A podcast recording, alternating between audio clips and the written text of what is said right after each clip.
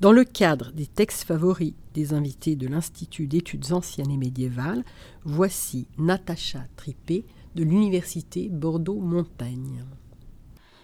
La cité de Thasos, dans le nord de la mer Égée, en face du continent Thrace, fut fondée vers 670 avant Jésus-Christ par des colons venus de l'île de Paros dans les Cyclades. Les colons étaient notamment attirés par les richesses minières et particulièrement l'or. L'île était vraisemblablement occupée déjà par des traces.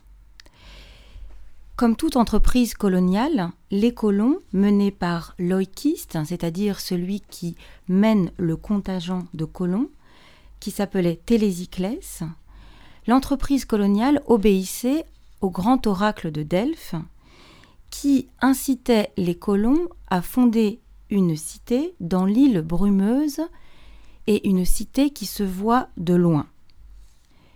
Une vingtaine d'années plus tard, après l'envoi de ce premier contingent, les pariens envoient un second contingent auquel appartiennent notamment le poète Archiloque, fils de Télécyclès, et son compagnon Glaucos.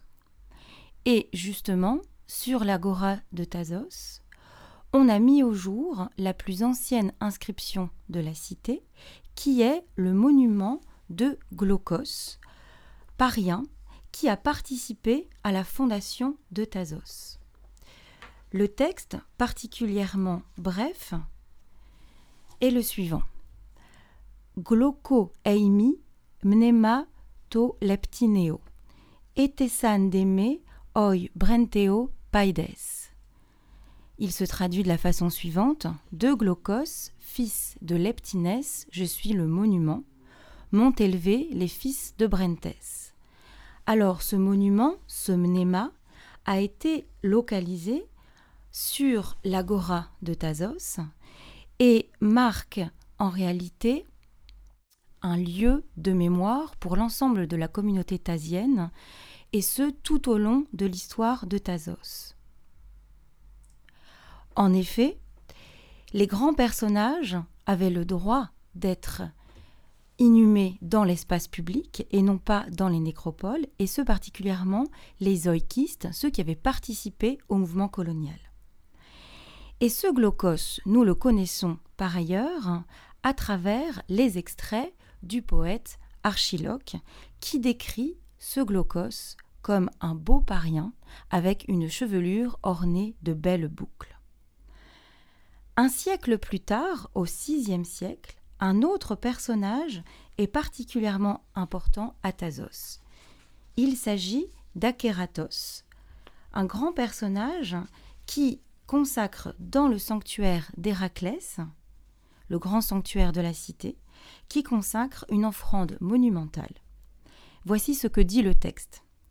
À Héraclès m'a consacré Akératos, lui qui, sur les Thasiens et les Pariens réunis, fut le seul à assurer le commandement, et qui, chargé de nombreuses missions au nom de sa cité, parcourut les nations des hommes, en témoignage de sa valeur éternelle. Ces deux textes, le mnéma de Glaucos et l'offrande monumentale d'Akératos, mettent en lumière la prospérité et la richesse de la cité de Thasos dès l'époque archaïque. En effet, très vite, la cité de Thasos va se développer et nous pouvons la connaître essentiellement par les inscriptions, c'est-à-dire les textes gravés sur la pierre et que je suis en ce moment en train de publier avec mes deux collègues, Patrice Hamon et Julien Fournier.